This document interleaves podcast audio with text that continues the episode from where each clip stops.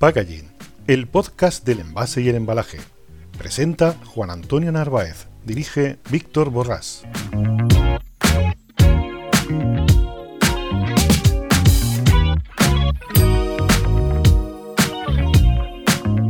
Hola a todos y bienvenido a una nueva entrega de Packaging Podcast. Mi nombre es Juan Antonio Narváez, soy consultor de social selling y de neuromarketing y presentador del mejor podcast de packaging de habla hispana. Si eres seguidor del podcast sabes perfectamente que hoy nos toca mesa de redacción. Y como sabes que Víctor, nuestro querido director y CMO de Canaf Industries España, no puede estar quieto en su silla, esta semana nos lo vamos a encontrar en Madrid, con lo cual vamos a hacer una conexión trilateral, conectando con nuestra mesa de redacción en Barcelona mientras Víctor está en Madrid y yo aquí preparando el podcast para esta semana desde Málaga. Vamos, una trilateral de conexiones para poderte hacer llegar toda la información, todas las novedades y noticias alrededor del packaging. Pero antes de pasarte con Víctor y con Aureli, toma buena nota de lo que te voy a decir porque nuestro director quiere hacerte llegar un regalo muy especial para ti como oyente de Packaging Podcast. Recordarás que hace unas semanas tuvimos en Packaging Podcast a Gabriel Blackman. Gabriel Blackman es el responsable del área de economía circular y evaluación del ciclo de la vida de Circa. Lo tuvimos en relación a unas jornadas que estuvo dando el IQS sobre economía circular. Pues bien, te vamos a invitar, toma nota, gratuitamente a una serie de webinars que se van a realizar los próximos días 12 y 26 de marzo. Para inscribirte como oyente de Packaging Podcast, lo único que tienes que hacer es copia el enlace que vais a ver en el texto del episodio y te va a dar acceso privado al formulario de inscripción de las dos jornadas. En la primera jornada, Gabriel va a tratar un tema tan importante como el análisis del ciclo de vida como herramienta de toma de decisiones para el ecodiseño de nuevos productos y servicios. Está dirigida a profesionales del ámbito privado como product manager, responsables de diseño de nuevos productos, directores de marketing de RS de compras y gerentes de empresa. También para cualquier directivo que tenga encima de la mesa un proyecto para rediseñar sus productos o servicios o que estén planteándose la necesidad de converger hacia la economía circular. La webinar se va a desarrollar describiendo y empleando las técnicas de ecodiseño tanto cualitativas como cuantitativas y mostrando herramientas de diseño circular, así como explicando las últimas tendencias en ecodiseño y diseño circular con algunos casos de éxitos. Muy pero que muy interesante esta jornada, no te la pierdas, ¿eh? recuerda, empezamos el próximo 12 de marzo a las 5 de la tarde durar unos 45 minutos y te lo repito, busca en el texto del podcast y ahí vas a encontrar el enlace, cópialo y pégalo en tu navegador y te llevará a la página de inscripción privada de la webinar. Y sin más dilación, vamos ya a coger el avión de Packaging Podcast porque Víctor te está esperando en Madrid.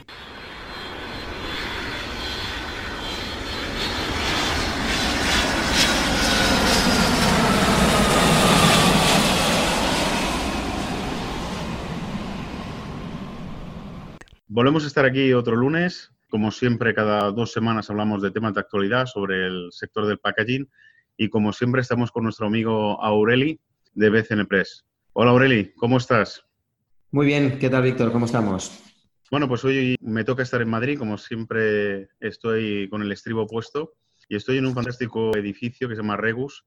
Además, un edificio eficiente energéticamente, tiene una clasificación LEEDs que es bastante complicada de conseguir y pues de aquí estamos haciendo hoy nuestro podcast. Sí, así estamos siempre en marcha, con un pie, como decías tú, en el estribo. y es la manera de ir conociendo mundo. Pues si te parece, empezamos con las noticias de actualidad que ofrecemos cada 15 días. Y te propongo empezar por una marca que a todo el mundo le resulta conocida, como Procter Gamble. Es una marca que todo el mundo tiene en su baño, en su cocina, en su comedor, en su casa, en definitiva, porque hay cantidad de marcas conocidas que tienen que ver con la higiene, con la limpieza, etcétera. Es uno de los grandes monstruos a nivel mundial de productos de cuidado de limpieza, de higiene, etcétera, a nivel doméstico. Bueno, lo significativo aquí es que Procter Gamble ha activado un proyecto que se llama Ambición 2030. Yo creo que lo define ya un poquito todo, ¿no? Sí, eh, grande, ¿no? Por lo menos una grande. Ambición y 2030, ¿no? Bueno, yo lo que quería ahora era comentar en qué consiste este proyecto, cuáles son sus objetivos, pero quiero hacer un inciso antes, y es que a la que empiezas a leer información sobre este proyecto de Procter Gamble, bueno, tienes que saltarte toda esta parte promocional, publicitaria, muy enfocada a los medios de comunicación, de que si vamos a ahorrar el equivalente a tantos millones de botellas de plástico virgen en cinco años, bueno, esto es un poquito lo de siempre. Vamos a saltarnos para nuestros lectores la parte más marketingiana. Y fíjate, yo me detengo en un detalle, que es que la portavoz de estos objetivos ha sido Virgin Elias, que es directora de sostenibilidad. Y esto para mí es lo primero que es significativo, que Procter Gamble tenga el cargo de directora de sostenibilidad. Es significativo de la importancia que ellos consideran que el mercado da a este factor, a la sostenibilidad. Bueno, pues Virgin Elias lo primero que ha dicho es que, bueno, para presentar este proyecto Ambición 2030, es que no se trata solo de reducir el impacto que produce Procter Gamble en la naturaleza, sino de ser incluso un motor, una fuerza de regeneración. Ella utilizó estas palabras, fuerza de regeneración. Seguimos con esta parte marketingiana, ¿no? Dice, para abordar los desafíos de los residuos plásticos, la escasez de agua y la pérdida de biodiversidad. Volvemos una vez más, como hemos visto muchas veces, con muchas grandes marcas, a que esto es mucho más que una tendencia ya. Ya no es solamente, digamos, una iniciativa más o menos llamativa, ya no es generar un titular, sino la necesidad de invertir recursos de verdad porque van a considerar que esto es estratégico para ellos, ¿no?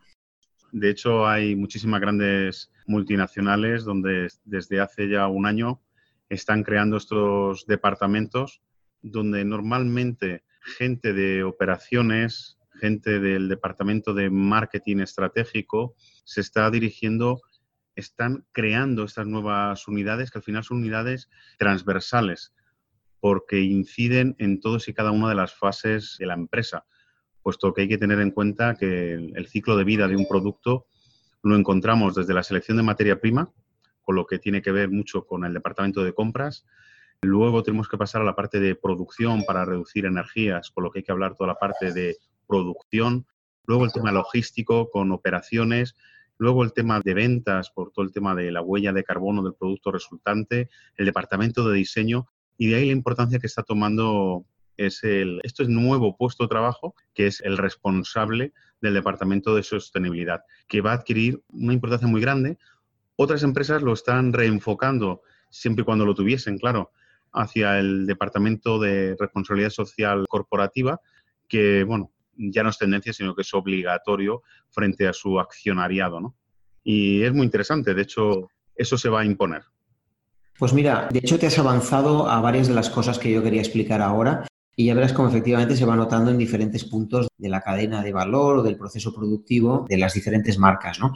Cuando Procter Gamble enuncia los objetivos de este proyecto Ambición 2030, fíjate, ellos desarrollan en base a cuatro ejes. ¿no? Y dice primero, marcas. Dice las 20 marcas líderes de Procter Gamble. Aquí estamos hablando, ya verás cómo a nuestros oyentes les van a sonar las marcas, ¿no? Ariel, Fairy, Head and Shoulders, Pantene, etcétera, ¿no?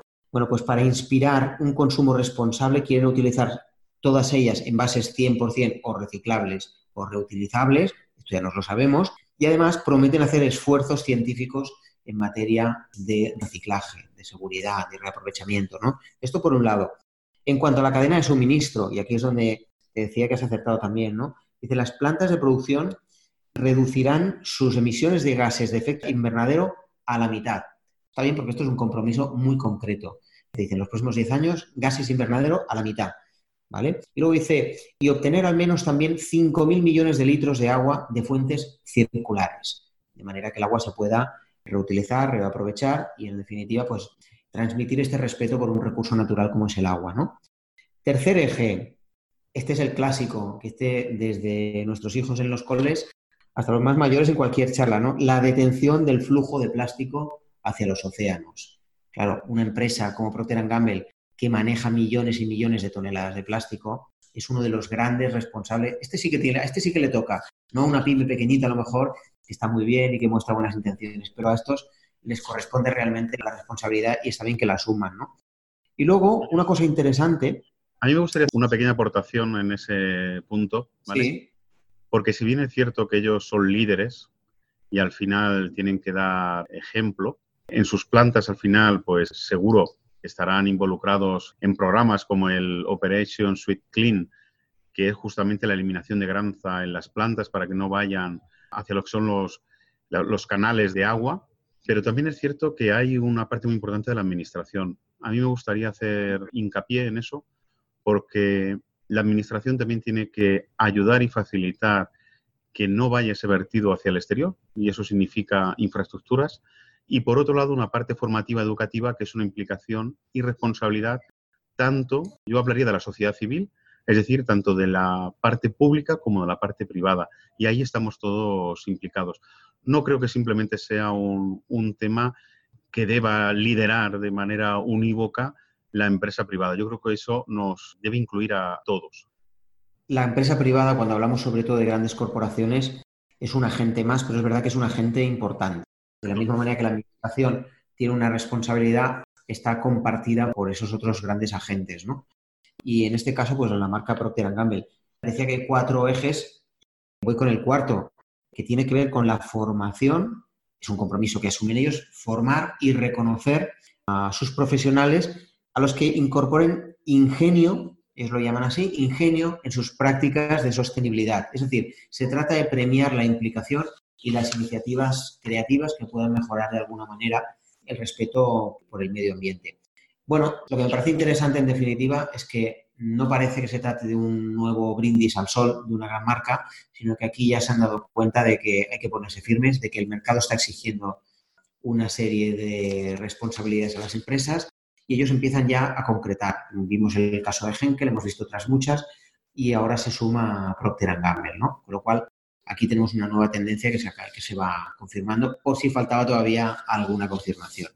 A mí me gustaría añadir, y sé que, bueno, nuestro programa es divulgativo, pero bueno, me siento la obligación en esa parte divulgativa y formativa de transmitir también lo que nosotros desde Nauf Industries y desde Nauf estamos haciendo. De hecho, para que la gente entienda nuestra implicación, pues hemos generado una nueva empresa que se llama Nauf Circular y nos hemos puesto unos objetivos muy concretos. De hecho, hemos iniciado en Francia esta actividad y es la recogida en distintos puntos del país, en este caso Francia, de la recogida de envases de poliestireno y de los sobrantes de obras para su reciclaje, ya sea por parte de nuestra propia división industrial como para luego pues que terceros lo utilicen para congeneración, para generar energía, que bueno, como algunos de nuestros oyentes hablan, el poliestireno tiene unas grandísimas propiedades generadoras de calor que normalmente desconocen. Y también me gustaría indicar alguna que otra implicación que ya estamos haciendo a nivel global, y es que todas nuestras plantas se están convirtiendo en punto de reciclaje. En España, de hecho, pues las siete, eh, las ocho, perdón, estamos ya en camino, tenemos ya dos. Y el último punto que ya tenemos todas es que firmamos desde hace, firmamos hace un año el Operation Clean, en donde unos vídeos más adelante, aquellos que nos sigan o quieran vernos, pues verán las implicaciones que hay. Es decir, hemos hecho todo un programa de actuaciones dentro de nuestras plantas para adecuarnos a eso, que no es simplemente que alguien barra las plantas, sino que hay todo un proceso de transformación dentro de nuestros procesos productivos para que esa gran sobrante no se vierta a la red de agua. Y con nosotros, pues hay muchísimas otras empresas que están llevando a cabo. De ahí que invite a aquellos que tengan curiosidad de meterse en Operation Sweet Clip y verán las empresas que están implicadas y que están haciendo actuaciones cada uno a su medida. Pero yo creo que es algo muy interesante que el oyente entienda que la industria ha puesto un pie firme en los temas de la economía circular, la reciclabilidad y el no verter residuos al mar al final, iniciativas como esta vuestra, ¿no? de Knauf Industries, demuestran lo que ya habíamos ido avanzando en diferentes programas, que ya no hablamos solo de una tendencia, de una cosa que podría venir, sino de una cosa que realmente ya está aquí, que es la necesidad de una responsabilidad compartida. ¿no? Si te parece, te hablo ahora de un suceso también muy significativo. Esta vez vamos a viajar ya que hablábamos antes de aviones, de aves, de tener un pie en el estribo siempre, pues bueno, nos vamos a ir a, a Estados Unidos para leer el New York Times, porque nos encontramos con una noticia que creo que es mucho más que significativa. Y ahora entenderéis por qué.